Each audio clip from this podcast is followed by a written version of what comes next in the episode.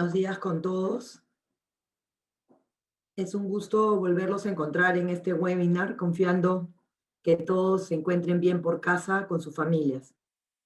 En esta oportunidad nos acompañan Erika Lidbach y Caterina Capellari del estudio Greenberg Traurin, quien nos compartirán, quienes compartirán con nosotros las oportunidades de planificación patrimonial que existen para empresas y ciudadanos extranjeros en los Estados Unidos, así como los aspectos tributarios y migratorios a considerar a la hora de invertir en dicho país.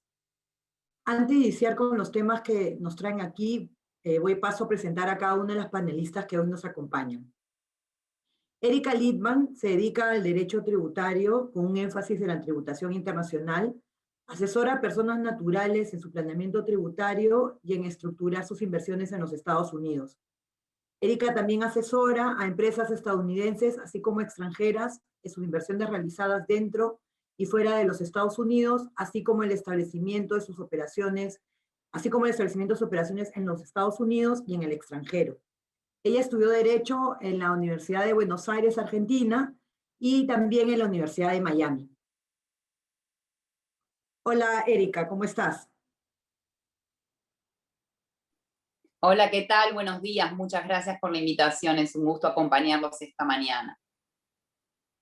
Muchas gracias a ti por acompañarnos también. Caterina Capellari, por su parte, centra su práctica en temas migratorios relacionados con visas de trabajo para no inmigrantes y para inversionistas.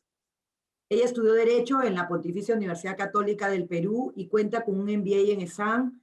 Asimismo, tiene una maestría de la Universidad de Nueva York. Hola, Caterina. ¿Cómo estás, Vanessa? Qué gusto estar con ustedes. Y finalmente me presento, mi nombre es Vanessa Watanabe, muchos de ustedes ya me conocen, soy la socia encargada del área tributaria del Estudio Payet, y en esta ocasión voy a acompañar a las panelistas como moderadora. ¿no? Hechas las presentaciones, eh, les quiero comentar cuál va a ser nuestra agenda. En primer lugar, vamos a revisar eh, las alternativas que se tienen para las, las visas que pueden acceder los, ciudadanos peruanos que deseen emigrar a los Estados Unidos. Y luego veremos cómo cuando un ciudadano extranjero eh, se convierte en un residente fiscal y las implicancias que ello puede conllevar para sí, ¿no? sus responsabilidades tributarias y para las estructuras que ya tengan establecidas antes de emigrar. Lo que sí quisiera mencionarles también es que al final de, los comentarios que vamos a compartir con ustedes durante este webinar, va, va a ser la, última parte, la absolución de las consultas. Y estas las pueden ir haciendo durante todo el webinar en la parte inferior de su pantalla, en el lado izquierdo hay una sección, bueno, el lado derecho viendo la pantalla, hay una sección de preguntas y, y respuestas y ahí es donde van a poder ustedes anotar todas las dudas que tengan, eh, las interrogantes que tengan de la exposición que, que, vamos a dar, ¿no? Así que, dicho, hecho, dicho eso, empezamos la, el webinar. En primer lugar, con Caterina, respecto al tema migratorio. ¿no? Allí, cuando estábamos conversando eh, para coordinar este webinar, ¿no? nos adelantaste que sí existen algunas alternativas para que los peruanos puedan obtener una visa, ¿no? que los peruanos que tienen la intención de emigrar a los Estados Unidos, eh, sí algunas visas que se pueden eh, obtener para tener una permanencia adecuada en los Estados Unidos. Y una de ellas, comentaste, era realizando inversiones en el Perú. Tal vez podríamos empezar por ahí, Caterina. ¿Es posible obtener una visa por tener inversiones en los, ser inversionista en los Estados Unidos? Sí, claro. Eh, justamente eh, pensaba comenzar hablando de, de esto, eh, porque acá, bueno, les, les, doy un poco de, de, background uh, en tema de en lo que yo veo día a día, ¿no? Veo diferentes escenarios cuando ayudamos a profesionales o personas de negocios a establecerse en los Estados Unidos. Y entonces voy a hablar de ciertos escenarios, como, como Vanessa lo mencionaba, un escenario es, por ejemplo, yo tengo un negocio ya en Perú uh, y quiero expandirlo a los Estados Unidos, quiero poner una inversión. Eh, quiero poner, por ejemplo, una oficina de comercialización, un almacén de productos, quizás ya una planta, o tengo una cantidad fuerte de dinero, entre uno o dos millones de dólares, y tengo la posibilidad de invertirlos en los Estados Unidos. ¿Me da eso la posibilidad de irme a los Estados Unidos a vivir? Y la respuesta es sí. Ah, voy, a hablar de, voy a hablar de los dos tipos de, de, inversión de los que, que, les puede conducir a tener una, una de estas visas. Ah, por ejemplo, la primera es, tengo una cantidad fuerte de dinero y, bueno, estoy eh, queriendo invertir en los Estados Unidos. Esto equivaldría un poco a lo que ustedes, eh, si ya conocen el término Golden Visa en Europa, ¿no? El, el Golden Visa o la, la, la, visa de inversionista en los Estados Unidos es una, es una visa que permite eh, poner una cantidad fuerte de inversión para poder tener, obtener la residencia permanente. En este caso, eh, la diferencia, sin embargo, con alguna de las Golden Visas de Europa es que, por ejemplo, en, Portugal yo entiendo que permiten comprar inmuebles y, simplemente por la compra del inmueble ya eh, uno puede obtener la residencia. En este caso, no. En este caso, la inversión tiene que ser activa, es decir, tiene que, eh, las, tiene que haber unas operaciones en los Estados Unidos, tiene que haber trabajo, tiene, la empresa tiene que dar trabajo, es decir, no es solamente una inversión pasiva en donde yo compro un inmueble y, y digamos, ya eso me, me, da la posibilidad de obtener la residencia. El monto de inversión en el que hablaba es exactamente 1.8 millones de dólares eh, o en ciertas áreas en donde se requiere promover el desarrollo, eh, digamos, de, de trabajo, eh, unas áreas que, digamos, necesitan más impulso, la, la, regulación permite que sea de 900 mil el, el, monto de la inversión. Entonces, puede, que ser, puede ser que yo ya tenga, digamos, la vista en un negocio establecido, es decir, ya quiero comprar un negocio que ya, ya existe, eh, o puede ser que yo quiera ya, eh, digamos, establecer mi negocio por primera vez allá. Entonces hay esas dos posibilidades. Si compro el negocio, hay que tener cuidado nada más de que el negocio tiene que haber sido establecido después de noviembre de 1990. Esas son las regulaciones, eh, los requerimientos de la regulación. El, un punto importante en este, en este tema es que, eh, bueno, obviamente se tiene que estructurar de tal manera que existe un plan de negocios y que esta eh, inversión lleve a crear por lo menos trabajo a 10 personas. Estas personas tienen que ser ciudadanos americanos o residentes permanentes allá. Es decir, no podría traer, digamos, eh, personas que son peruanas a completar esos 10 eh, puestos de trabajo. El punto es este punto es percibido como uno de los puntos de, de mayor riesgo porque el, programa es tal que se necesita crear los trabajos en los primeros dos años y, los trabajos se tiene que mantener por otros dos años. Entonces, si el negocio no va bien o no está a la altura de lo que se mencionó en el plan de trabajo, podría poner en riesgo el programa, eh, simplemente por la falta de cumplimiento de este requisito. Entonces, es recomendable que se tenga en cuenta, eh, digamos, mantener un suficiente stock de capital que permita no solamente el lanzamiento del negocio y las operaciones, pero también generar ese empleo. Y esa es, digamos, la diferencia que existe con, otro, con otra persona que, digamos, vive acá y que está tratando de poner un negocio y, digamos, no necesariamente tiene que pensar en, ok, tengo que crear trabajo para 10 personas, ¿no? hay la posibilidad, eh, cuando se habla de este tipo de inversiones, hay la posibilidad de hacer una inversión directa o hacerla con la ayuda de centros regionales. La inversión directa es, digamos, yo tengo dos millones de dólares, comienzo ya a establecer el negocio, pero es, digamos, el negocio está 100% bajo mi control eh, y yo obviamente asumo los riesgos de, las operaciones. Eh, y, y, obviamente también tengo eh, posibilidad de obtener mayores, mayor retorno de la inversión. Y obviamente el negocio en este caso tiene que crear los 10, los 10 trabajos directamente.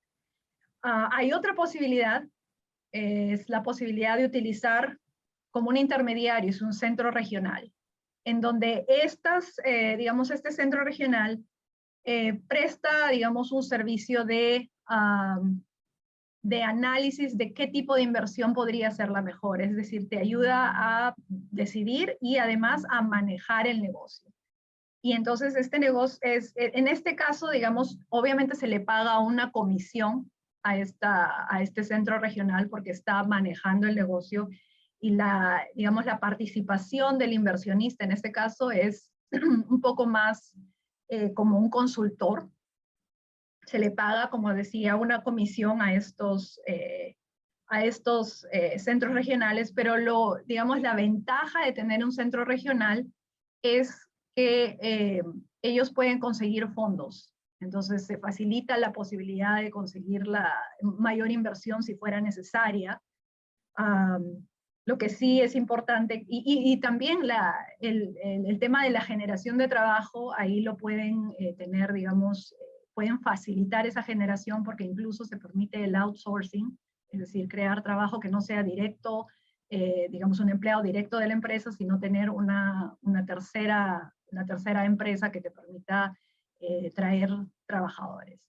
Em, entonces, esa, digamos, es, es la ventaja de eh, tener al centro regional como, eh, digamos, participando en esta, en, este, en esta inversión. Obviamente estamos hablando de un menor retorno porque estás hablando de comisiones para el centro regional y, ah, y eh, bueno, tu participación no, no es, digamos, 100%, 100% digamos, no tienes el control del 100% ¿no? de, de las operaciones.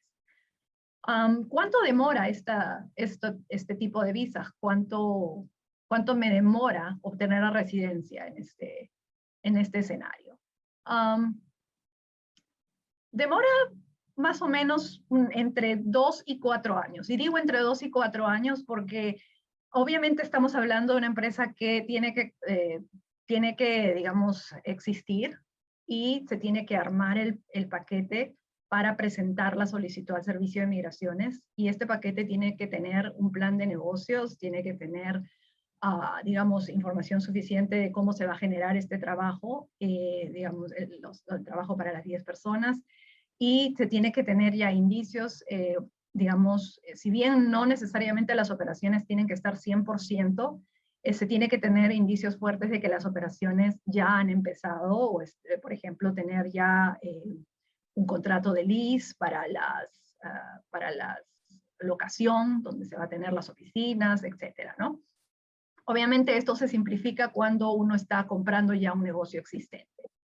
Um, luego de ello, eh, se presenta esta, esta solicitud del Servicio de Migraciones, ellos lo evalúan, se demoran más o menos entre 12, 18 meses en evaluarlas y eh, luego se eh, si se aprueba, lo que, uno, lo que uno obtiene es una residencia condicional.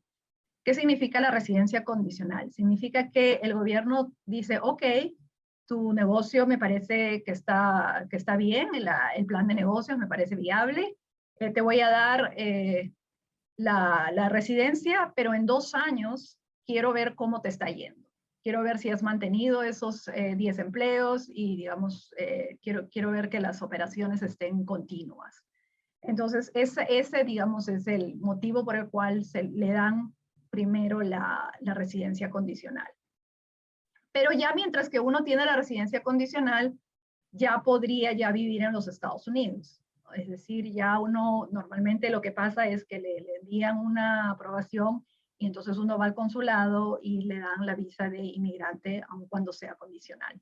Ya desde ese momento uno puede venir a vivir a los Estados Unidos, manejar directamente las, las inversiones y eh, probar que dos años más adelante, probar que, eh, digamos, el negocio ha sido, digamos, viable, ¿no? Mientras, mientras que uno está esperando, a, digamos, la aprobación eh, de, esta, de esta visa de inmigrante, digamos, podría haber la posibilidad de ver otro tipo de visado para que la persona pueda estar en los Estados Unidos, pero en general no podría tener presencia física en los Estados Unidos mientras hasta que por lo menos se le apruebe la primera, la residencia condicional. Ok, y, tú comentabas que bueno, en este caso es una visa inversionista y el tener algún inmueble o acciones en empresas en Estados Unidos, ¿te permite obtener alguna visa o, no? Solamente tiene que ser un, un negocio activo como mencionabas. Esa es una buena pregunta. Em, tengo muchas, muchas personas que me, me, dicen, ya, ya he comprado un inmueble, entonces, ¿cómo hago para ya moverme a los Estados Unidos? Y la respuesta no es tan sencilla. ¿Por qué? Porque en realidad la compra de un inmueble en sí no permite eh, la residencia. Como ya mencionaba, quizás hay otros países, yo entiendo que Portugal sí permite que uno ponga una cantidad de dinero en un inmueble y ya simplemente por eso se le da la residencia. Acá eh, no, no se permite eso. Por ejemplo, hay personas que dicen, tengo acciones en empresas en los Estados Unidos. Esa es otra, esa es otra de las preguntas.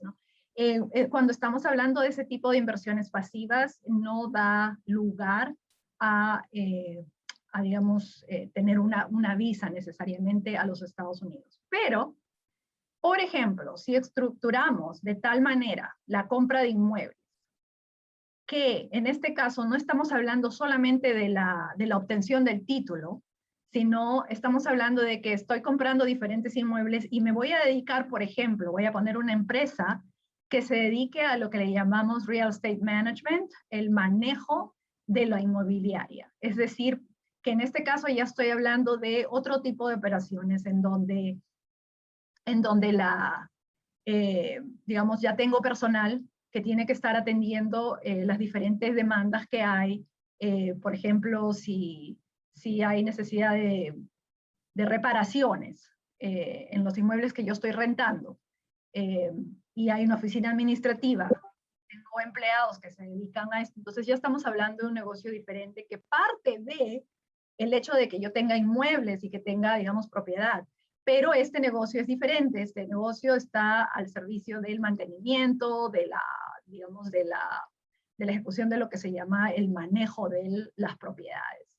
Y podría ser incluso que no te dediques solamente a manejar las propiedades tuyas, sino también que este servicio se pueda prestar a otro tipo de propiedades.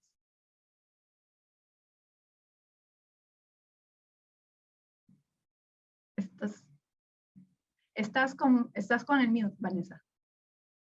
Perdóname. Justo estaba adelantándome viendo las preguntas y creo que hay algunas que se pueden ir resolviendo. Nos preguntaban si los centros regionales son eh, una entidad estatal, eh, federal, eh, ese es uno. Y luego si alguna de estas visas requiere información de, solvencia económica aquí en el Perú, o ninguna de esas tiene esa, esa necesidad de sustentar ello. Buena pregunta. los centros regionales son preaprobados por el gobierno americano. Eh, ellos tienen que pasar, obviamente, un trámite de diligencia de vida eh, para que puedan ser, digamos, eh, reconocidos como, como, centros que realmente pueden, digamos, ofrecer programas serios. en cuanto a la, la, pregunta acerca de si se necesita probar que uno tiene solvencia económica acá en los Estados Unidos para este tipo de negocios, no, no necesariamente estos, este, este tipo de, eh, de inversión eh, que se requiere, lo único que se requiere es probar que uno, que se tiene el dinero y que el dinero ha venido de buena fuente, obviamente estamos hablando acá de, de que siempre acá todos los países eh, se cuidan de mucho del tema del lavado de, dineros, de, de dinero, pero eh, digamos que uno, si uno prueba que el dinero ha venido de, de una fuente, digamos, eh, clara, eh, no, no hay problema. no se necesita probar que tienes, digamos, solvencia acá en, en, Perú, ¿no? Ya, de acuerdo, de acuerdo. Y, y, aquí ya hemos hablado un poco de las inversiones, que no se puede solamente tener inmuebles o acciones, o sea, una renta pasiva, sino tiene que ver un negocio en realidad en marcha. Y, por ejemplo, aquellas personas que están expatriados, o sea, que ya están trabajando allá porque los han enviado empresas peruanas o no, tal vez este, peruanos que están en otros países y que también los han enviado a trabajar a los Estados Unidos, ¿no? extranjeros, ¿eso les ayuda a tener esa visa de, trabajo, a aplicar a otras residencias permanentes? Sí, eh, em, en muchos de los casos, las personas que vienen, que vienen a los Estados Unidos vienen con visas de trabajo y ese tipo de visas de trabajo, em, en muchos de los casos, puede llevar a la residencia permanente. Entonces, por ejemplo, te doy el, te doy el escenario en donde, digamos, no estamos hablando de una persona que tenga dos millones de dólares para invertir. Estamos hablando simplemente de una persona que ah, trabaja para una empresa que eh, tiene presencia en los Estados Unidos y que esa empresa lo ha enviado como una transferencia de talento. Esa es una de las posibilidades. Y en este caso estamos hablando de la visa L, que normalmente es la que se usa para este tipo de eh, transferencia de talentos. Esta persona que viene en visa L tiene, digamos, un cargo bien gerencial o un cargo ejecutivo. Y en este caso, eh, o podría ser también de conocimientos especiales. Podría, voy a llegar a hablar más de, de, ese tipo de visa, si, si nos da el tiempo. Uh, pero para no dejar de contestar tu pregunta, eh, sí, normalmente si una persona, por ejemplo, está con la visa L, eh, se podría pasar a la petición por parte de la empresa a la petición de residencia permanente. Y es una, y es digamos un, algo que se hace normalmente eh, cuando ya la persona tiene eh, por lo menos unos años acá en los Estados Unidos, normalmente la, empresa espera que la persona tenga uno o dos años para ver si está funcionando, si realmente se necesita esta posición de manera permanente y cuando la empresa decide que eh, si esto es viable ya de manera permanente, ya nos piden a nosotros que hagamos el tema de la residencia. ¿Y cómo se hace? normalmente se, se hace una petición eh, es una petición de parte de la empresa, y se prueba, en el caso de la visa L, se prueban los mismos factores que se, tuvo que, se tuvieron que probar eh, cuando la persona llegó acá con la visa L. Entonces es una manera bastante directa de conseguir la residencia permanente cuando ya se tiene, digamos, eh, como, como base la, la existencia de la visa L. Otra de las posibilidades, y, y, córtame si quieres que, si quieres, si quieres hacerme otra pregunta, pero quería mencionar que no solamente es la visa L una de las posibilidades. Hay otra posibilidad, por ejemplo, de un profesional en donde eh, simplemente es contratado acá en los Estados Unidos, que no necesariamente sea una transferencia de talento, porque la transferencia de talento que implica que exista una empresa en Perú y existe una empresa en los Estados Unidos. Estas dos empresas tengan que tener una relación entre ellas, que, las califique para poder tener esa transferencia. Hay otro tipo de visas, como la visa, por ejemplo, de profesionales de HB1B, eh, que algunos ya la conocen, es eh, una visa en donde un profesional puede venir a los Estados Unidos, esponsoreado por una empresa que ya está establecida acá en los Estados Unidos, para eh, que venga a prestar servicios profesionales. Y en este caso, no necesita que la empresa tenga una relación, es decir, la empresa no necesita tener una sede en Perú, eh, simplemente necesita que ya exista una empresa acá y que exista un profesional y que, y que los servicios de este profesional sean requeridos acá en el Perú, eh, eh, perdón, acá en los Estados Unidos. Entonces, eso sería otra de las posibilidades que, que existen para poder traer profesionales en los Estados Unidos y alguna, perdona que interrumpa ahí, Caterina, y alguna de esas visas que nos has comentado hasta ahora, eh, ¿tiene algún impacto en los familiares? O sea, ¿es ¿la familia también se ve beneficiar o solo el que, el, que es el inversionista o solo el trabajador en este caso? Sí, en, en la mayoría de los casos la familia viene con, digamos, se puede unir a, a lo que le llamamos al beneficiario principal. En el caso de la visa L, incluso las esposas pueden trabajar acá en los Estados Unidos eh, se, les, permite tener un permiso de trabajo. Eh, en el caso de las personas con H1B, eh, permiten venir a los Estados Unidos, pero el permiso de trabajo todavía se lo dan cuando la empresa decida hacer la petición de residencia permanente. Y, bueno, para profundizar un poco más en el tema de la visa L, porque me parece que esta visa L es bastante viable para personas que, es, eh, digamos, eh, están en Perú. Por ejemplo, existe una empresa eh, que quiere expandir a los Estados Unidos. Y esta, este escenario lo he tenido varias veces, en donde la empresa no tiene todavía presencia en los Estados Unidos, pero ya está con planes de expansión. Entonces, en ese caso me dicen, pero bueno, yo no tengo, no tenemos todavía nada allá, pero necesito mandar a una persona, que puede ser la, el gerente general, etcétera, para que justamente se haga cargo de la expansión de las operaciones allá. Entonces, ¿cómo hago para, para hacer eso? Y es posible. Es lo que llamamos el establecimiento de una oficina nueva. Y las regulaciones acá en los Estados Unidos permiten que eh, exista esta, se les dé visa L a las personas que vienen acá a establecer el negocio. Entonces, por ejemplo, si yo quiero mandar a un gerente general o al gerente de operaciones para que comience a, eh, digamos, eh, ya establecer el negocio acá en los Estados Unidos, es posible aun cuando la empresa no esté 100% operativa. Lo que sí hay que probar, obviamente, es la presentación de un business plan, de un plan de negocios en donde se pruebe que, cuál es la viabilidad. Se tiene que hacer proyecciones de, a- de acá a cinco años en cuanto al personal, en cuanto a eh, la proyección de ventas o servicios que se vayan a prestar, etcétera. Entonces, nosotros ayudamos a trabajar, eh, tenemos personas que trabajan también con, con la, con, el- con la preparación de este plan de negocios y eso permite que al final esta persona pueda eh, venir acá a, eh, digamos, a establecer, aun cuando no esté 100% operativa. Eh, lo que sí habría que ver la posibilidad de por lo menos tener ya una locación eh, elegida, tener un, contrato de arrendamiento.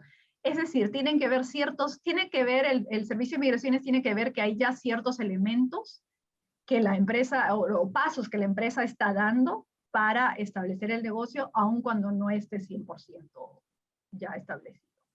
Y esto, sí, y esto puede permitir no solamente que al inicio, bueno, al inicio puede venir solamente la persona que está, digamos, a cargo de la implementación, pero luego se puede también ver la posibilidad de traer otro tipo de personal dependiendo de cómo va creciendo el negocio. Y si las operaciones soportan tener más personal de transferencia, se hace la, la transferencia. Y es más, cuando ya el negocio es, eh, ha crecido mucho más, eh, podemos hablar de dos años o un año, en- depende ¿no? de, de cómo crezca el negocio. Si el negocio ya se ha establecido, de tal manera que de repente tiene ya sucursales o, o, digamos, otras subsidiarias en los Estados Unidos, y ya tiene, digamos, más de 10 personas que, ah, que, que está trayendo eh, de transferencia de talento, se podría incluso eh, ver la posibilidad de lo que se llama pedir una blanket L. Una blanket L es como una preaprobación que se hace a la empresa y eh, se, lo que se preaprueba es, uno, que la empresa está operativa, que es una empresa que ya tiene una magnitud ah, de, ventas grande, y que que- ¿cuál es la ventaja de esto? Que es la, el tipo, la, digamos, la forma en que se presenta este tipo de peticiones cambia. Normalmente cuando hablamos de la visa L, se presenta esto al Servicio de Migraciones acá en los Estados Unidos y se espera a una respuesta. Am, en el caso cuando ya la empresa, eh, digamos, es más grande y obtuvo la, la visa L o la preaprobación, lo único que se tiene que hacer es se envía a la persona que está en Perú, al consulado peruano, se hace una cita y se presenta con su paquete de, de, digamos, de su paquete de aprobación, en donde estamos presentando cuál es el cargo que esta persona va a tener acá, etcétera, eh, toda la información, y eso es todo. Una vez que él pasa la cita, se, eh, se- si se aprueba, le dan la visa y ya la persona está viniendo por tres años. Es, es, eh, digamos, la, la visa inicial se la dan por tres años, en el caso de la visa L. Eh. Y hay, hay un punto, eh, Caterina, que, nos, que sería importante porque algunas preguntas están relacionadas a ello. Eh, estas visas luego te pueden dar pie, primero, las visas son diferentes a tener la nacionalidad, la tener la ciudadanía americana es distinta. Ese es un primer punto que me gustaría que nos precises. Y lo segundo es, porque está en, en varias de las preguntas que nos están alcanzando, y, una, y otra pregunta es, eh, ¿alguna de estas visas luego nos permite o nos ayuda a obtener la ciudadanía o no tiene que ver nada uno con, la, con lo otro? Sí, no, es eh, definitivamente. Cuando hablamos de vi- estos escenarios que, es- que, que estoy, digamos, mencionando, todos estos escenarios requieren que, que tengan una visa. El único caso, eh, digamos, en donde estamos hablando de una, de una petición de una visa permanente de inmediato es en el caso de la visa de inversionista de la cual hablé la primera, eh, al inicio, eh, que se llama la EB5. Eh, pero en, en los demás casos, en la visa L o la visa H1B que mencioné, por ejemplo, en estos casos estamos hablando de visas de no inmigrantes. ¿Qué significa eso? Significa que vienen temporalmente.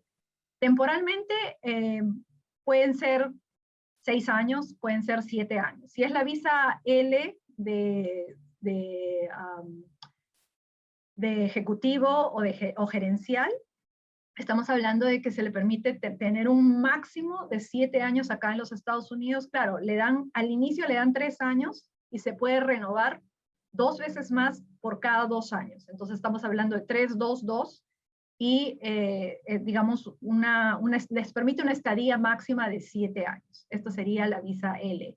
En la visa H1B se permite una estadía de seis años. La visa inicial también se la dan por tres y luego se renueva por otros tres y así.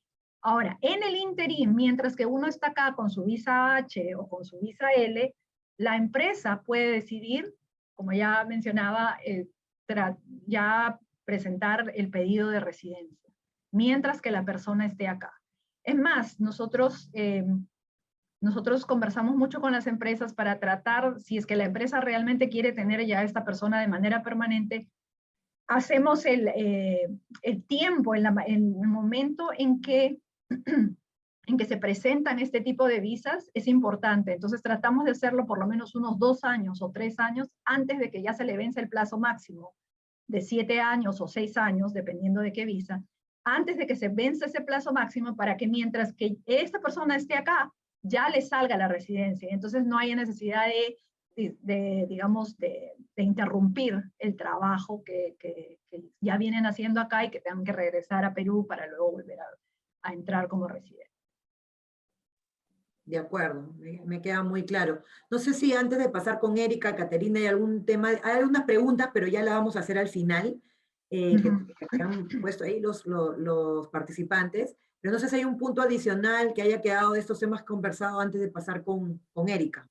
Sí, no, definitivamente yo voy a estar encantada de, eh, de resolver preguntas. Eh, lo que sí quisiera mencionar simplemente que los escenarios de los cuales he hablado son solamente dos o tres, eh, que hay muchos más. y obviamente eso va, de, cada, cada situación es, es, distinta y se tiene que obviamente revisar la información y revisarla. Pero sí hay una, hay una un tipo de visado que quisiera mencionar, porque hay personas en Perú que tienen doble nacionalidad española o italiana. Entonces, si, hubiera este tipo de eh, casos, hay otro tipo de visados que podría ser aplicable para este tipo de personas que tengan negocios eh, y que quieran también invertir en los Estados Unidos.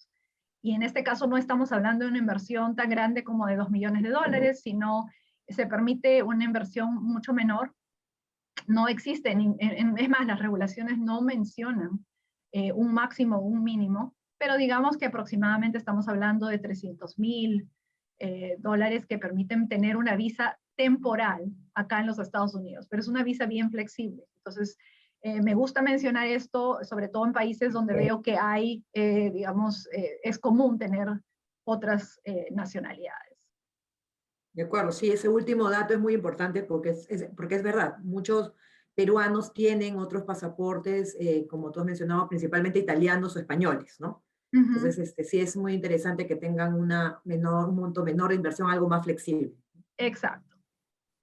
Entonces, ahora sí vamos con, con Erika, porque aún cuando todavía no he puesto Erika, ya hay algunas preguntas este, en el tintero respecto al tema fiscal.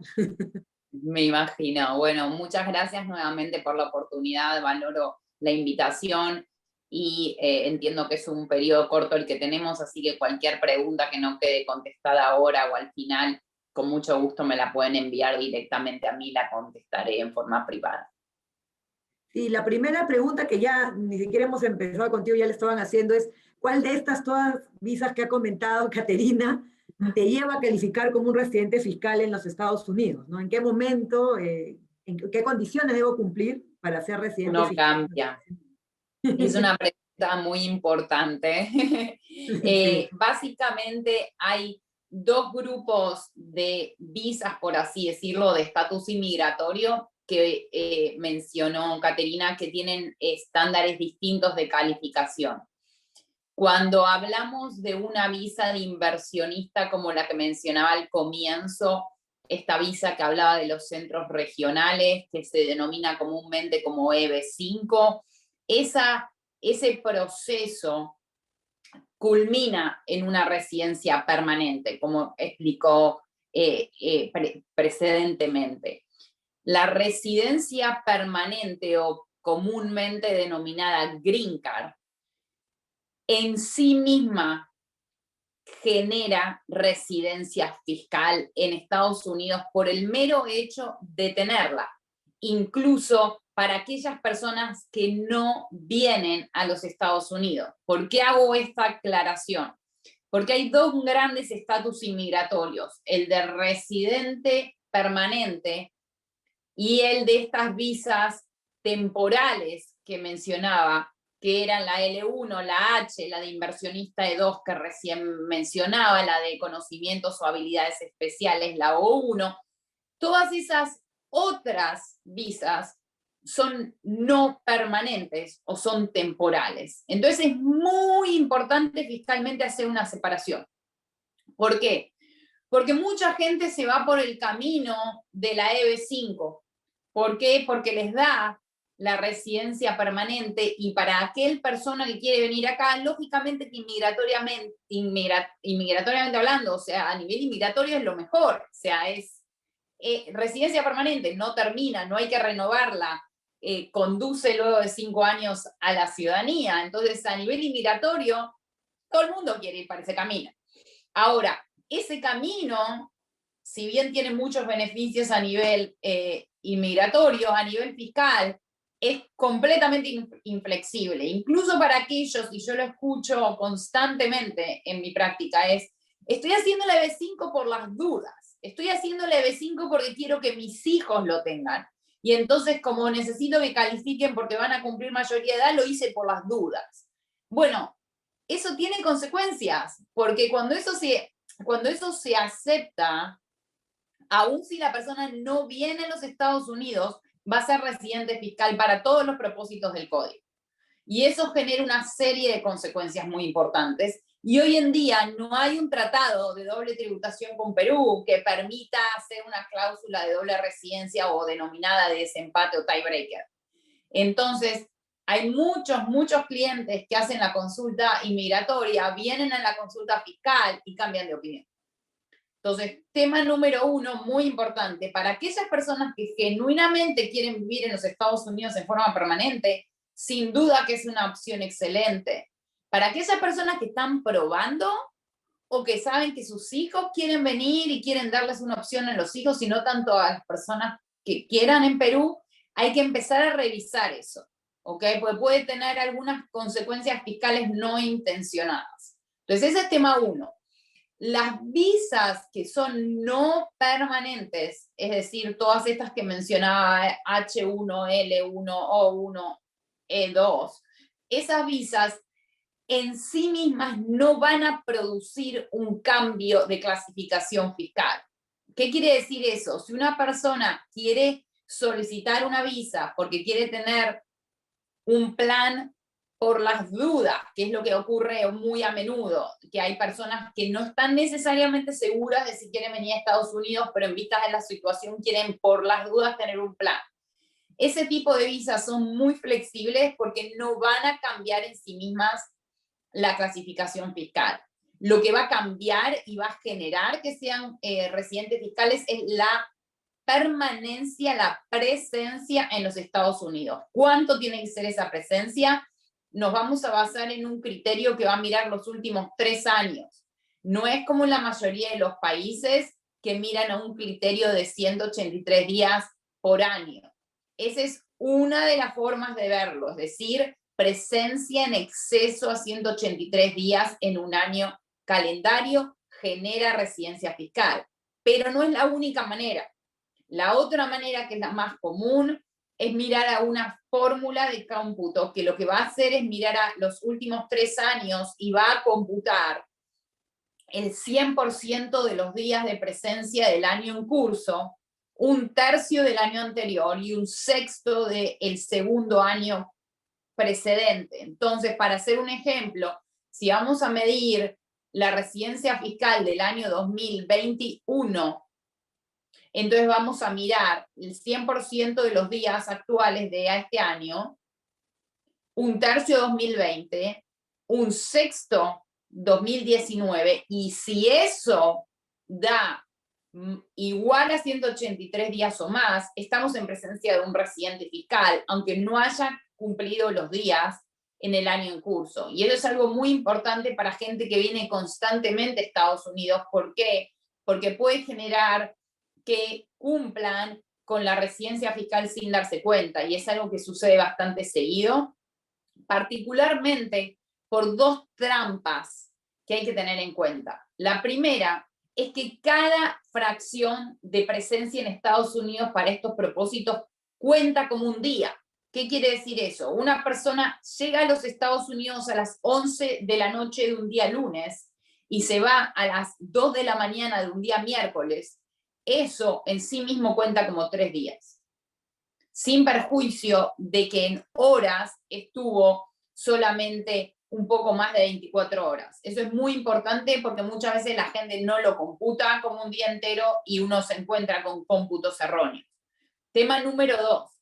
El comienzo de residencia fiscal se hace retroactivo al primer día de presencia en el año cuando se cumple la condición de permanencia. ¿Qué quiere decir esto? Esto también es una trampa. ¿Por qué? Pues mucha gente dice, ah, bueno, pero yo cumplí los días en septiembre, entonces, ¿qué me vuelvo residente fiscal a partir de septiembre? No. Usted vino en enero a pasar, a pasar las vacaciones, llevó a sus hijos a Disneylandia y se volvió y tuvo más de 10 días en Estados Unidos, después volvió al Perú, trabajó en el Perú y se decidió mudar en septiembre.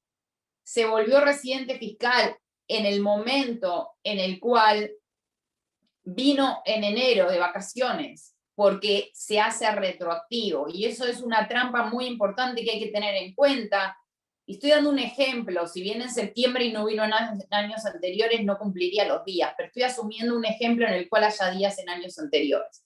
Entonces, en ese caso, eso demuestra que una persona que quiere efectivamente pasar tiempo en los Estados Unidos o que quiere venir temporalmente o de manera más permanente, tiene que hacer un trabajo muy juicioso de planeamiento premigratorio fiscal, porque todas las reestructuraciones o cambios societarios o lo que sea que haya que hacer previo al comienzo de residencia, hay que hacerlo con anticipación. ¿Por qué? Porque también me pasa eso, gente que viene a las consultas después de estar mucho tiempo en los Estados Unidos y que de golpe como cumple ya los seis meses hacen la consulta qué debo hacer. Y en ese momento ya es muy tarde hacer planeamiento. Lo que podemos hacer es planeamiento paliativo, es planeamiento solamente con respecto a lo que podemos mejorar, pero no es el tipo de planeamiento preinmigratorio que tenemos que hacer. Entonces, en aquellos casos de personas con alto patrimonio, con estructuras eh, fiduciarias, con estructuras en, eh, de, digamos, en sociedades offshore con eh, patrimonios eh, en bancos o lo que fuera. Todos esos tipos de estructuras requieren planeamiento premigratorio para evitar ineficiencias y es importante hacerlo como mínimo un año antes. De acuerdo, Erika, lo que tú, lo que tú mencionas es muy interesante de cómo se computa y creo que eso es lo que crea mucha confusión, ¿no? O, no, nos, o, no nos hace estar alerta de que hay que consultar al, al, tributarista, porque nuestros países tienen otra forma, ¿no? Y aquí en Latinoamérica son muy parecidos, o si, si está pensando irte a España, es muy parecido cómo se cuentan los días para efecto de residencia fiscal, y ninguno tiene lo que tú mencionas que es como una trampa, como lo dices, eh, que es hacia atrás, ¿no? En, nuestros regímenes, y es lo que muchos de los que están participando aquí en, la, en, la, en el webinar, es lo que tienen la costumbre de tener en mente, no es que primero solamente se, pues, se cuenta el año fiscal, o sea, este año, los 183 días que se hacen en 12 meses calendarios, y siempre causa efectos al siguiente año, y la única excepción para eso es que seas peruano, y que cuando sales del Perú pierdes la residencia peruana fiscal, ¿no? Porque sales con una visa o una residencia en otro país. Pero si no, tendrías que estar fuera 183 días para perderla en el Perú. Pero ese efecto igual aplicaría desde el próximo año, ¿no? Entonces, ese es un tema que nadie piensa hacia atrás, ¿no? Sí, no, no, y lo digo realmente porque es, eh, no es teórico, es práctico. O sea, es muy, eh, en muchos casos uno se encuentra con que la consulta viene muy tarde. Y entonces, si bien uno siempre algo puede hacer, no puede hacer claro lo que podría ser de manera previa y Estados Unidos tiene un régimen de tributación altamente complejo, usualmente no necesariamente coincide con eh, los regímenes locales, eh, particularmente en un caso como el Perú donde no hay un tratado de coordinación. Entonces sí tenemos que eh, revisar los activos con mucho cuidado y empezar a hacer coordinación para evitar ineficiencias fiscales, ya sea doble tributación o tributación en exceso a lo necesario. Sí quiero hacer una aclaración que es muy importante y es que hay excepciones, como en todo.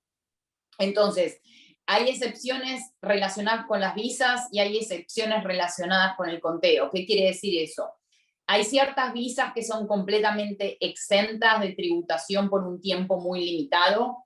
Estas son las visas estudiantes, la visa de, em, eh, por así decirlo, profesor o eh, scholar, visiting scholar, las visas que son A, F, J, esas visas que son específicas a ciertos programas permiten que por un tiempo limitado, digo limitado porque, por ejemplo, la visa estudiante son cinco años y cuenta los periodos anteriores. Entonces, si la persona vino a estudiar un MBA, eso ya va contando, pero sí es una buena alternativa para aquellas personas que quieran relocarse por un tiempo y no están seguras de si realmente quieren de manera permanente hacer de Estados Unidos su hogar. Entonces, la visa estudiante muchas veces da una opción de cinco años de estar los 365 días del año en Estados Unidos, cumpliendo con los requisitos de la visa que requieren ser un estudiante de tiempo completo, no trabajar o trabajar en el campus, digamos, hay una serie de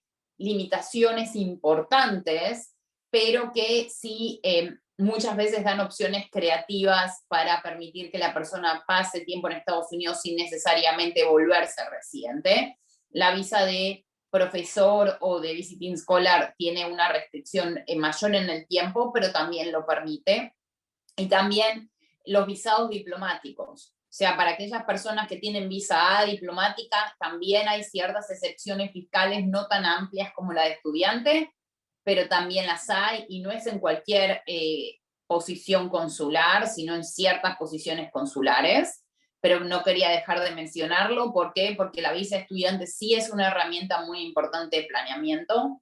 Eh, por el otro lado, para aquellas personas que quieren pasar tiempo en los Estados Unidos sin volverse residentes fiscales, existe un mecanismo bastante importante que se llama Closer Connection Exception o la conexión más cercana, que básicamente permite a una persona que tiene una conexión más cercana al Perú y que tiene su trabajo o su centro de negocios en el Perú, a pasar en un año calendario en Estados Unidos menos de 183 días, pero sin contar los años anteriores. O sea, por ejemplo, en el 2021, si una persona está seis meses o cinco meses en Estados Unidos y producto de este cómputo de los tres años se pasa de los días, pero que en el año en curso no se pasó de los 183 días, o sea, se estuvo hasta máximo 182 días, y no tiene una green card en curso, un em, cambio de estatus en curso, una solicitud que le pueda dar una green card, y eh, me estoy refiriendo a la solicitud de B5, de familiar, de esposo,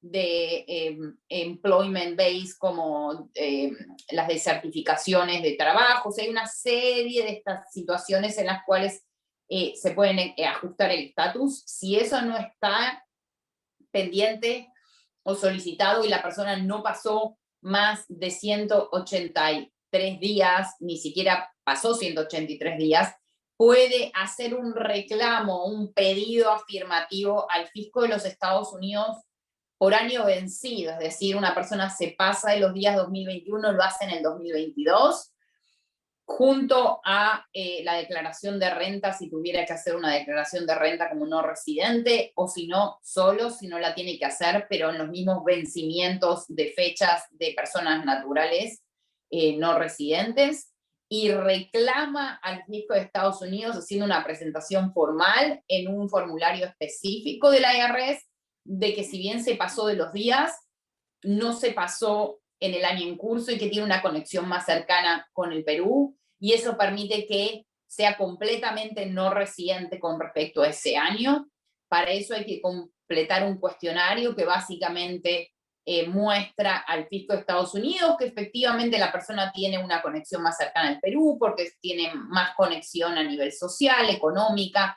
Eh, hay una serie de preguntas que pide el formulario que son más que nada preguntas de tipo fáctico, no son técnicas, que solamente generan una ilustración eh, de que la persona efectivamente tiene más conexión. Entonces es importante que lo tengan presente porque es algo que también se utiliza mucho para que esas personas que quieren pasar más tiempo en Estados Unidos sin necesariamente convertirse en residentes fiscales.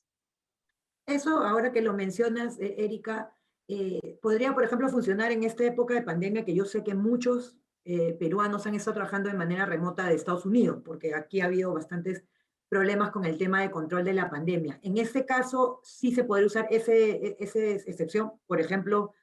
Bueno, se debería haber podido. ¿Por qué digo se debería? Porque el vencimiento fue hace dos días. Ok. Entonces, para aquellas personas que en tiempo y forma lo presentaron en junio 15 o antes de junio 15, sí. Para aquellas personas que están en extensión o que tomaron el periodo de extensión, sí pero para aquellas personas que no lo han hecho hace, hasta hace dos días, desafortunadamente es un, es un vencimiento perentorio. De acuerdo, entiendo. O eh, sea, el único caso en el que uno realmente lo puede mostrar de manera tardía es que uno pueda demostrar eh, causa razonable, pero la vara para esto es bastante alta. De acuerdo, de acuerdo. Y bueno, viendo algunas de las preguntas, adelantándonos a la sección de preguntas, eh, ¿Qué tipo, o sea, cómo es la tributación en Estados Unidos? Solamente, yo sé que es muy compleja, yo he tenido, no sé si el gusto de decirlo, de estudiar en Estados Unidos y sé que es bastante complejo el tema, pero si pudiéramos decirlo en reglas generales, en, eh, eh, grabas, una vez que calificas como residente fiscal americano, eh, grabas sobre tu renta mundial, tu renta solamente americana. me preguntan aquí en este webinar si hay un impuesto patrimonial, un impuesto a la herencia, o tener un, vistazo general. Por aquí en el Perú, te lo digo, es, muy simple, es impuesto a las ventas, el VAT, eh, tenemos el impuesto a la renta, algunos tributos municipales y no hay, mucha complejidad. Entonces, eh, quisieran saber un poco más cómo es el régimen allá. Bueno, acá es lo contrario. Eh, entonces, básicamente, para ser muy, muy, muy somera, cuando una persona eh, cambia de residencia fiscal, tiene que pensar en dos grandes impuestos que le van a afectar en el día a día. Uno es el impuesto a la renta a nivel federal, es un impuesto que e, es en todo el país y que muchos estados a su vez cobran a nivel estadual, es decir, al ser un país federal, sí hay, hay estados que aparte del impuesto federal van a agregarle una tasa adicional eh, estadual como ser Nueva York, California, New Jersey, no Florida, por ejemplo. Entonces, el impuesto a la renta y por el otro lado es el impuesto a la herencia. Hoy en día no hay un impuesto patrimonial, no hay un impuesto a los activos, sí hay un impuesto a la herencia y transferencias gratuitas, incluso donaciones, que es muy fuerte. lo que sería el equivalente al VAT acá es estadual y de hecho es hasta por contado la tasa y no es tan alta en general como el Perú, depende mucho de cada estado, pero generalmente es un solo dígito y no es realmente tan relevante. Entonces, el impuesto a la renta se, se cobra efectivamente o se computa efectivamente sobre renta mundial y no es solamente sobre renta percibida, no es sobre dinero solamente que se recibe, sino que hay una serie de regímenes de antidiferimiento. ¿Qué quiere decir eso? Que hay regímenes que lo que hacen es que mirar que entidades particularmente extranjeras, como ser entidades en Perú o en otros países, si son controladas por el residente fiscal de Estados Unidos o si tienen ciertos ingresos pasivos, van a generar tributación automática, aún en los casos en los cuales no hubo una distribución. Y esto es muy importante porque esto es, es lo que generalmente genera mayor shock cuando viene una persona de otra jurisdicción que no está acostumbrada a este tipo de regímenes. Todos conocemos que sobre ingreso percibido, salarios, etcétera, uno tiene que tributar, pero generalmente lo que uno desconoce es que uno también va a tener que tributar quizás sobre ese portafolio de inversión que no se toca, que se tiene como, por así decirlo, como una como una suerte de, ahorro, que es para los hijos, que quizás está sujeto en el Perú a, a, un criterio de diferimiento, por ejemplo, en donde solamente si uno toma una distribución, eso va a tributar. Acá no, no va a ser el caso así, va a tener que tributar de todas maneras. Entonces, es por eso que es tan importante entender, porque muchas veces yo me encuentro con clientes que dicen, bueno, pero yo ya pago en mi país tanta tasa, va a ser lo mismo. No, no es lo mismo porque los regímenes de antidiferimiento son distintos. Y muchas veces hay países que permiten diferir genuinamente en activos que de golpe no tengan una eh, distribución o si están en ciertos productos de inversión como ser seguros o cosas de ese estilo que tributan muy distinto acá. Entonces, tema número uno, muy importante, tema del impuesto de la renta, porque puede ser, digamos, una, una trampa, también en el sentido de esa falta de, em, quizás de, de, de, digamos, de tener presente de que va a haber una tributación mayor. Por el otro lado, el tema del impuesto a las transferencias gratuitas, ya sea donación o herencia, debido a que eso se tributa sobre el capital, al valor de mercado de la realización del eh, evento de transferencia, ya sea la donación o la herencia en sí misma, y el impuesto es el 40% del valor que se está transfiriendo a valor de mercado.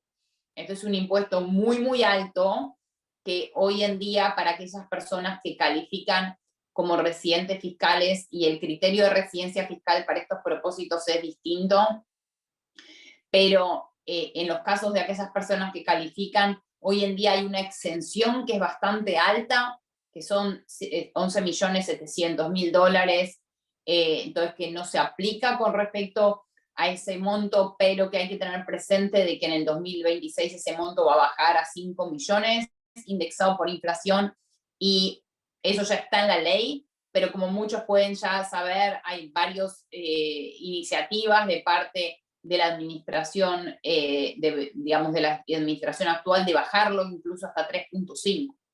Entonces es posible que en el corto plazo el monto de 11.7 básicamente baje a un monto mucho menor y entonces el, uno de los áreas de planeamiento primiratorio es justamente proteger los activos que puedan estar en exceso ese monto, porque si no estamos frente a un impuesto del 40%.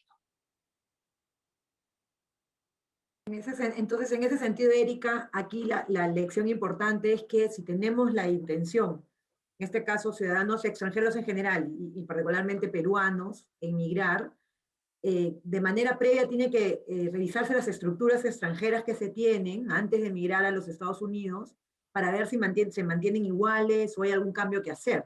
Entiendo que esa sería las consideraciones. Exacto. ¿Alguna adicional respecto a eso. Exacto. Generalmente lo que se hace es hacer un inventario tanto de activos como de ingresos también, y lo que uno hace es reestructurarlos previo al comienzo de residencia fiscal o de manera contemporánea al mismo, de manera muy cuidadosa, de manera tal de evitar que la persona entre a los Estados Unidos con estructuras que le hagan tributar más de lo que tiene que tributar para, por ejemplo, también lograr lo que se llama una suba del costo histórico de los bienes, porque la persona que se vuelve residente fiscal no sube el costo histórico de los bienes por el mero hecho de entrar a Estados Unidos. ¿Qué quiere decir eso?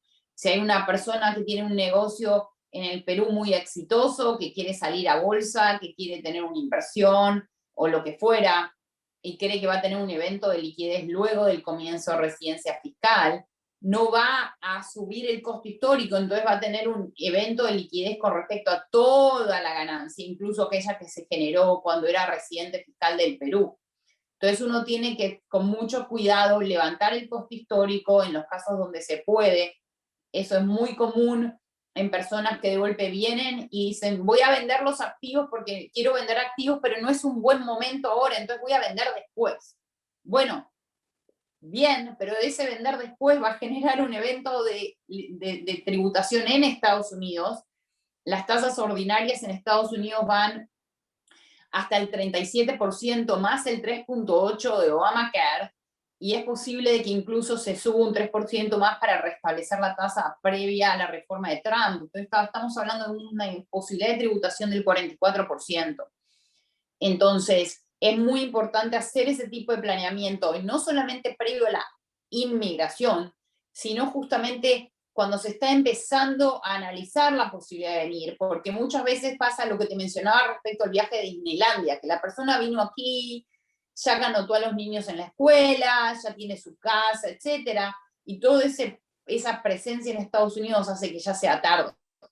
Entonces es importante tener una posición muy proactiva de la misma manera que se tiene eh, para ver qué visas eh, se califica. A la misma vez hay que empezar a analizar el efecto fiscal en los Estados Unidos para planear, porque a veces dependiendo de las estructuras es un proceso que lleva algo de tiempo.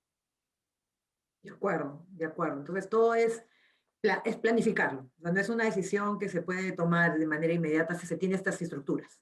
No, no se debería porque me encuentro muy a menudo con situaciones que son muy difíciles después de resolver eh, hay veces que hay formas de resolverlo y hay veces que no, y entonces el costo a veces fiscal es bastante alto. He, visto casos incluso donde se ha decidido incluso devolverse a sus países a ese nivel. Entonces, entonces, por lo menos hacer la consulta y en general cuando trabajamos estos casos que son bastante habituales en la realidad actual, eh, básicamente uno hace por lo menos inicialmente un plan de diagnóstico y de diseño como para determinar con qué antelación hay que hacer estos cambios y cuál es la magnitud. Y muchas veces uno puede determinar en los tiempos de eso, no necesariamente tiene que implementarlo. Para alguien que quizás dice, voy a hacer un EB5, y como dijo Caterina, quizás estamos hablando de cuatro años de ahora, obviamente que no es el momento ahora de hacer una implementación de todo, pero por lo menos tener una visual de qué es lo que va a haber que hacer. Hay cosas que llevan tiempo. Hay gente que tiene portafolios que tienen, por ejemplo, fondos de inversión ilíquidos, que no tienen posibilidad de redención eh, periódica, que tienen que poner eh, ventas de esos productos y que llevan tiempo o que no dependen de ellos. Entonces, eso nos da tiempo para identificar eso y poder eventualmente ir actuando acorde. Si no, hay veces que la oportunidad se perdió. Lo que sí quiero aclarar es una cosa que es muy importante y que siempre se presta confusión, y es el hecho de que el monto del impuesto a la herencia, el que yo me refería de 11 millones, es con respecto a personas residentes o califican como residentes para propósitos del impuesto a las transferencias gratuitas. Pero para gente que no califica, para la persona que está escuchando hoy en Perú, y que tiene un portafolio acá en Miami o donde sea, los 11 millones no aplica, sino que solamente aplica el impuesto a la herencia con respecto a un monto de 60 mil dólares. Y lo quiero aclarar expresamente porque es muy común ver personas con portafolios en Estados Unidos con acciones americanas, creyendo que pueden tener el portafolio a título propio porque el impuesto a la herencia es de 11 millones de dólares o a, partir de 11 millones de dólares. Y eso no aplica a alguien que hoy en día está escuchando esto en Lima, salvo que sea americano. Es decir, ¿qué quiero decir esto? La persona que hoy en día tiene un portafolio con acciones americanas en uno de los bancos americanos o incluso fuera de Estados Unidos pero con acciones americanas, está expuesto al impuesto a la herencia siendo peruano, residiendo en Perú con respecto a acciones americanas y la tasa va a ser el 40% y el monto imponible solamente 60 mil dólares. Esto quiero aclararlo porque es algo muy común que se eh, escucha constantemente, el hecho de por qué necesito tener una estructura de protección, porque yo soy peruano y yo no vivo en Estados Unidos, porque el impuesto a la herencia aplica con respecto a activos localizados en Estados Unidos, incluso portafolios de inversión con productos americanos, salvo que sea un bono del tesoro, por ejemplo. Entonces, quiero aclarar eso porque no quiero que estos 11 millones se interpreten como que aplican incluso a personas que no son residentes fiscales, porque la diferencia de los montos de exención son muy, muy, muy, muy distintos. Perfecto, me queda clarísimo y buena la precisión que has hecho al final, porque sí, hay muchos que tal vez no están pensando en emigrar, pero tienen sus inversiones o están estructurándolas en este momento para ponerlo en Estados Unidos. Inclusive muchos ya están eh, viendo el tema de los ahorros, pasarlos a los Estados Unidos. Y por lo que acabas de mencionar, todo eso entra para el tema de la herencia y esta tasa del 40%. No todo. O sea, no todo, digamos, solamente el impuesto a la herencia va a aplicar en alguien no residente con respecto a activos localizados en los Estados Unidos. activos localizados en los Estados Unidos son bienes inmuebles tenidos a título propio, bienes muebles, auto, barco, joyas, eh, arte, eh, acciones americanas incluso, es decir, si la persona abre un portafolio con alguna de las casas de inversión y compra acciones de Google, de Apple, de Hewlett Packard y las tiene a nombre propio, esas acciones van a estar sujetas al impuesto a la herencia y de hecho el banco va a frizar la cuenta si sabe que la persona falleció y va a pedir un certificado de libre deuda. Y eso generalmente hoy en día se enforza mucho más que en el pasado y puede llegar a situaciones de lo más desagradables. He tenido muchos casos eh, de situaciones donde los portafolios se congelan, donde hay que hacer un proceso de libre deuda con el fisco de Estados Unidos y el proceso es mucho más complejo que el mero hecho de presentar una declaración. Entonces sí es muy importante para toda la gente, como bien mencionas ahora, y por eso lo mencioné, que está buscando alternativas de protección y que cree que simplemente abrir una cuenta en Estados Unidos se las va a dar, porque es importante tener en cuenta eso. Incluye también los ahorros, porque aquí tengo como tres preguntas respecto a ello.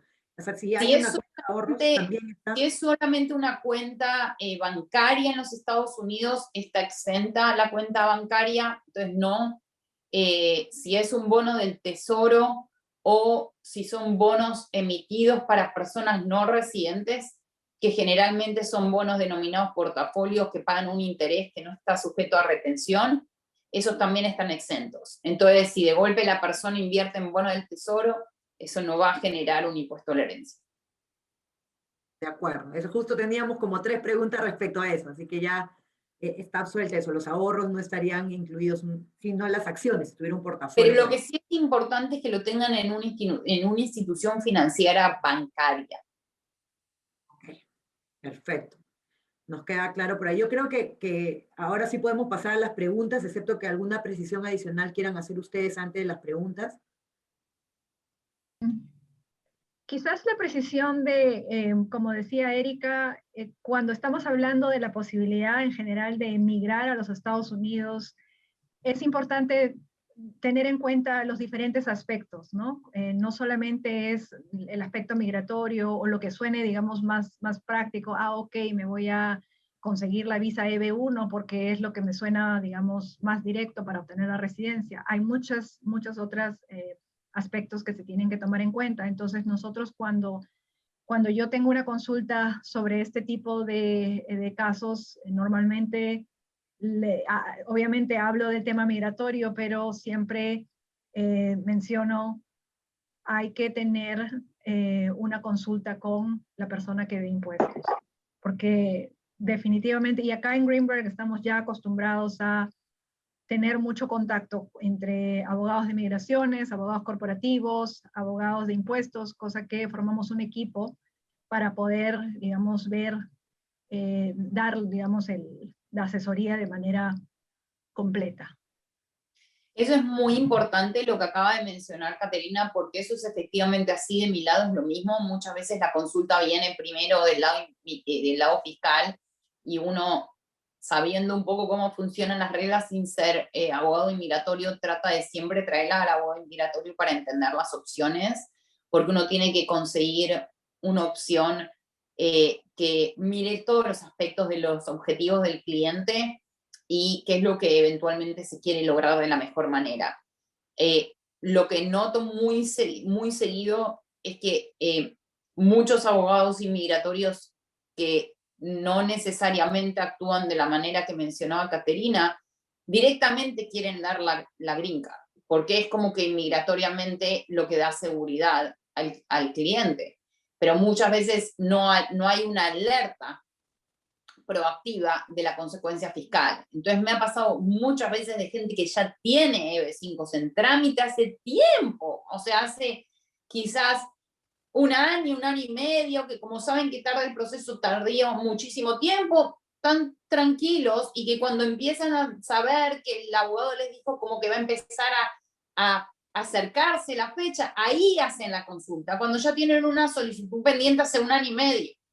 Entonces, eh, en ese momento es como que recién empiezan a entender las consecuencias y mucha gente incluso desiste después de haber hecho todo esto, yo vi casos de desistimientos porque de golpe prefieren hacer una visa E2 que les da menos, les da lo mismo de, digamos, de eh, permanencia acá, eh, no con los mismos beneficios, pero eh, con más flexibilidad. Entonces sí es muy importante que con quien trabajen tengan alerta a los dos frentes, porque se trabaja de manera conjunta. Entendido. Creo que eso es el mensaje, un mensaje importante que deben llevarse todos los participantes. Y bueno, entonces pasando a las preguntas, hay varias en referencia que tiene tanto su lado fiscal como el lado migratorio, eh, y es respecto a esta visa de inversionista que comentabas, Caterina, eh, que están comentando si estas inversiones de 1.900.000 dólares más o menos que mencionabas, se pueden hacer en manera conjunta, o sea, varias personas, eh, constituir esta, por ejemplo, ponías el, supuesto de un tema inmobiliario, ¿no? De, si tengo varios inmuebles y juntos podríamos crear una empresa inmobiliaria, ponían como ejemplo, eh, si eso también les daba esa visa residente inversionista, ¿no? Si era para darle en alquiler, ya tener un negocio en eso, si lo hacían de manera conjunta. O una persona tiene que hacer esa inversión, ese, ese millón novecientos, o, y también preguntan por ahí es si hay un estado en particular, porque mencionaste que habían estados en los cuales, porque se busca promover la inversión en ciertas ciudades, cuáles podrían ser esas, ¿no? si les podría sugerir unas para ellos eh, también evaluarlo. Hay varias preguntas en ese sentido. Claro, la, la, la, visa de inversionista es para una persona. Es, digamos, eh, la residencia se la dan a una persona. Esta, esta empresa tiene que estar digamos, a nombre de una persona. Hay ciertas eh, excepciones cuando el centro regional puede tomar cierta, digamos, eh, puede tomar cierto accionariado, pero en general estamos hablando de un accionariado principal al beneficiario principal. Entonces, una visa de residencia, una persona que se va a beneficiar, la mayoría de, digamos, de las, de las acciones van a tener que ser parte de esta persona. Eh, si puede traer más adelante eh, trabajadores del Perú, sí, podría ser, ah, pero el tema es acá que se tiene que generar trabajo primero para estas 10 personas que ya son americanas o que son residentes permanentes en los Estados Unidos y, digamos lo que, lo que eh, yo entiendo, y bueno, y empecé por eso, porque yo sé que es una de las visas más atractivas, eh, la persona escucha, ok, es una visa que me da la residencia permanente inmediatamente, entonces mucha gente se va inmediatamente a eso y quiere ya, esta es la visa que me da la residencia permanente y ya esta es la opción. Es, importante, como decía Erika, hay otras opciones que también te van a dar la residencia permanente, es más, que te pueden permitir estar en los Estados Unidos desde antes, desde antes, eh, desde antes que si estuvieras trabajando con la visa de B5. Entonces, una visa L no te demora dos años para, para obtenerla, y mientras la tienes, la visa L, ya puedes estar tramitando la residencia. Y las consecuencias fiscales son a veces bastante eh, menores y diferentes de cuando hablamos de que empezaste con una visa L, de si vas directamente a la visa de eh, residente. Entonces, eh, es, es, es, importante, lo menciono siempre, la visa EB5 es algo que siempre, digamos, resuena, la gente se, se inclina a pensar que esta es una visa que, digamos, eh, es la, la, solución más, más práctica, pero a veces no es así.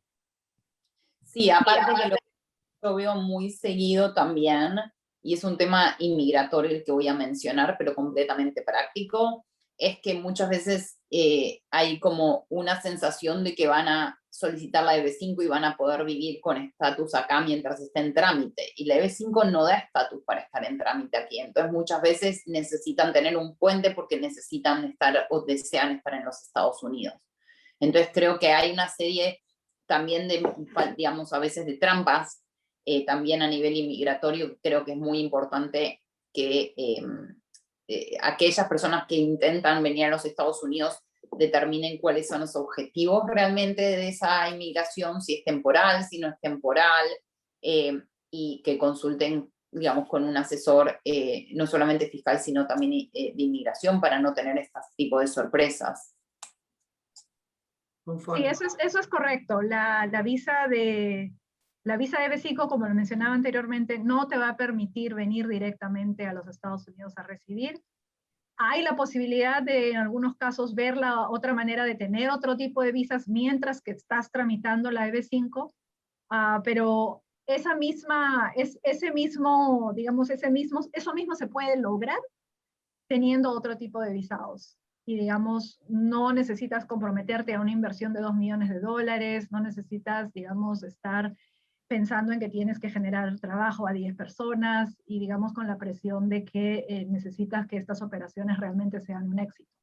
Entonces, se puede empezar a menor escala, no te va a dar, digamos, la residencia inmediatamente, no es algo que, vas, que, que, estás apuntando a la residencia directamente, pero eh, obtienes lo mismo. Y incluso, a, a veces me ha pasado que obtienes lo mismo en menor tiempo. Entonces, ah, es, importante tener en cuenta eso. Ok, entendido. Y aquí algunas consultas eh, tributarias, Erika, preguntaban, uno, es claro que no tenemos un convenio de doble imposición con los Estados Unidos, pero a pesar de que no haya ese convenio, la regulación americana interna eh, regula que permite que lo que se pagó en el Perú sea un crédito a favor del impuesto a la renta americano o no, no tienen esa, e, ese tema en las normas internas, ¿no? Porque es, es una excelente pregunta y, y eh, existe sí el concepto de crédito fiscal, lo que sí es muy importante que es muy específico. ¿Qué quiere decir eso? Impuesto a la renta neta pagado en Perú, quiere decir un impuesto a la renta que en donde uno pueda calcular la renta neta, en principio es acreditable, no el impuesto pagado sobre el patrimonio, no el impuesto sobre el VAT o el IVA, no el impuesto sobre otros conceptos. Ahora, aún si el impuesto a la renta es acreditable, a veces hay muchas limitaciones. ¿Qué quiere decir eso? Si la persona está efectivamente haciendo trabajo en los Estados Unidos y percibiendo ingresos, por ejemplo, de compensación en el Perú, eh, ese tipo de ingresos se va a considerar de renta americana porque la persona está en Estados Unidos. Entonces, no se puede acreditar impuesto extranjero sobre renta local, solamente sobre renta extranjera. Entonces va a haber primero limitaciones sobre eso. Muchas veces eh, veo en forma constante que muchos clientes se choquean de lo poco que pueden acreditar, porque se dan situaciones en las cuales los cómputos no si bien es dólar por dólar, hay muchas limitaciones. Una es el tema de la renta, solamente se computa sobre renta extranjera, no sobre renta local. Se computa en función del tipo de ingreso, es decir, pasivo con pasivo, activo con activo, no se puede hacer una suerte de offset. Entonces se tienen como distintas canastas. No quiere decir de que lo que no se puede usar se pierda, se usa el año siguiente pero no es ese efecto de alivio tan inmediato que la, a veces se piensa que uno va a tener un digamos, cero de impuesto. Digamos, hay muchas limitaciones. Hay limitaciones en el cálculo, en cómo se calcula, porque se calcula en función de una, de una, de una proporción de lo que representa el ingreso. Y también lo que es importante es que el impuesto que se paga a la compañía, dependiendo de cómo la compañía sea, puede que no sea acreditable. ¿Qué quiere decir eso? Si hay una persona residente fiscal de Perú que se vuelve residente fiscal americano, tiene una compañía social anónima con la que va a seguir operando en el Perú y se va a pagar dividendos a los Estados Unidos. Bueno, esa compañía de Perú, sociedad anónima, va a pagar en el Perú impuesto a la renta corporativo. Y después al pagar el dividendo, la, el socio que recibe el dividendo en Estados Unidos va a tener que pagar en Estados Unidos por la recepción de ese dividendo a la tasa ordinaria porque no hay un impuesto, con, no hay un tratado con el Perú, entonces no es un dividendo que califique para una tasa especial, pero no va a poder acreditar el impuesto que pagó la sociedad en el Perú a nivel corporativo. Entonces la sociedad de él pagó un impuesto y él al recibir el dividendo va a pagar otro. Hay doble tributación. Eso se puede evitar como parte del planeamiento preinmigratorio que yo mencionaba. Hay formas a veces de estructurar la compañía para poder acreditar también el impuesto societario. Y entonces es tan importante hacer este tipo de planeamiento preinmigratorio que yo mencionaba. Perfecto. Y unas, un par de preguntas muy puntuales que nos han hecho y con eso ya cerramos porque estamos fuera del, del tiempo. Es una, nos preguntaban eh, que si, entiendo que la respuesta es no, pero igual te, te lo hago. La, si la apertura, solo la apertura de la cuenta de ahorros te hace calificar como residente fiscal. No. la otra pregunta es, este tema de la conexión, esta, comentabas tú que tenías que presentar este formulario que ya venció el 15 de junio, ¿eso se puede hacer todos los años o es en una sola, todos los años? Sí. Ok. Y una última muy específica que nos preguntaban aquí es un tema de, yo soy estudiante, soy estudiante, tú decías que no hay impuesto a la renta en ese momento, pero si justo siendo estudiante me hacen, me, me, me recibo donaciones de familiares aquí en el Perú, ¿eso califica para temas eh, del impuesto a la herencia en Estados Unidos? Entendería que no, porque estás con la visa eh, de estudiante que no cuenta para sí, no, porque aparte también lo que es importante tener presente es que el impuesto a las donaciones aplica al donante, no aplica al donatario. De acuerdo. Entonces, lo importante ahí es determinar que el donante no esté haciendo una donación dentro de los Estados Unidos. Es muy común ver que personas están donando desde cuentas de Estados Unidos sin darse cuenta que realmente eso es grabado, o por lo menos es la posición del fisco. Pero no importa en ese caso el hecho que la persona, incluso si fuera americano, es decir, sí, tendría que reportar la donación como una recepción de donación, pero es importante tener presente que el impuesto en ese caso siempre aplica al donante o a la sucesión de quien fallece, no a quien lo recibe. Ok, listo. con eso creo que hemos cubierto casi todas las preguntas. Si han quedado algunas, eh, se las hago llegar para poderlas enviar luego a los que han estado aquí en el evento la respuesta. Eh, no sé si algo más quieren agregar antes de despedirnos de, los participantes. Mi, único comentario es un comentario porque sé que en la audiencia hay también eh, sociedades, eh, en compañías y hay gerentes financieros, etcétera. Ocurre, nos hemos concentrado hasta ahora en el efecto en el empleado o en el directivo o en el, la persona que viene a los Estados Unidos. Pero muchas de esas visas que trasladan gente eh, o que tienen gente aquí producto de la pandemia, están generando un impacto a veces en las sociedades matrices cuando tienen empleados trabajando en Estados Unidos, aunque sea de manera temporal. Entonces es muy importante tener muy en cuenta que cuando hay directivos, directores, oficiales, empleados o lo que fuera, que están acá trabajando en Estados Unidos físicamente acá, operando en nombre de representación de una compañía del Perú, eso va a estar generando impacto fiscal para la compañía también, por el mero hecho de tener a alguien sentado en Estados Unidos. Eso es algo que muchas veces no se ve, eh, que se hizo famoso ahora por la pandemia. Las excepciones que se están dando producto de la pandemia son prácticamente mm, tan limitadas que son no muy, no muy útiles entonces sí invito en esos casos a también tener mucho cuidado con ese caso porque hay formas de planearlo para limitar la exposición. Listo, listo. Yo le agradezco mucho a Erika y a Caterina ¿no? por compartir con nosotros las opciones que se tienen en Estados Unidos, ¿no? desde el punto fiscal, el punto, el punto eh, migratorio, ¿no? y estos planeamientos que, como muy bien lo han dejado en claro, tienen que ir de la mano. ¿no? Primero, teniendo claro qué es lo que quiero lograr, si realmente quiero migrar permanentemente, lo quiero hacer temporalmente, y nuestras consultas tienen que ir tanto por el lado migratorio como el lado fiscal para no equivocarnos en ninguno de ellos, ¿no? Y siempre obviamente teniendo claro los fines que queremos lograr.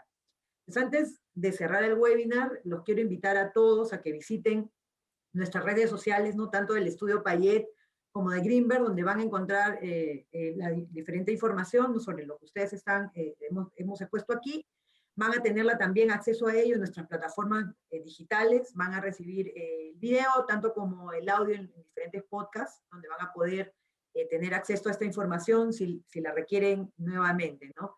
si requieren nuestro apoyo, también tienen toda la información de nuestros datos de contacto, tanto aquí en el Payet como de Greenberg, así que quedan, queda, queda abierta la posibilidad para ustedes de hacernos cualquier consulta que tengan, y en que lo, tanto migratoria como eh, fiscal para poderlos ayudar en, apoyarlos en cualquier eh, tema que tengan en relación a la emigración a los Estados Unidos y a los temas fiscales. Gracias por su participación, nos encontramos en un, en un próximo webinar y sigamos cuidándonos mucho. Hasta luego a todos. Gracias. Gracias. Hasta luego, gracias. Hasta luego. Hasta luego.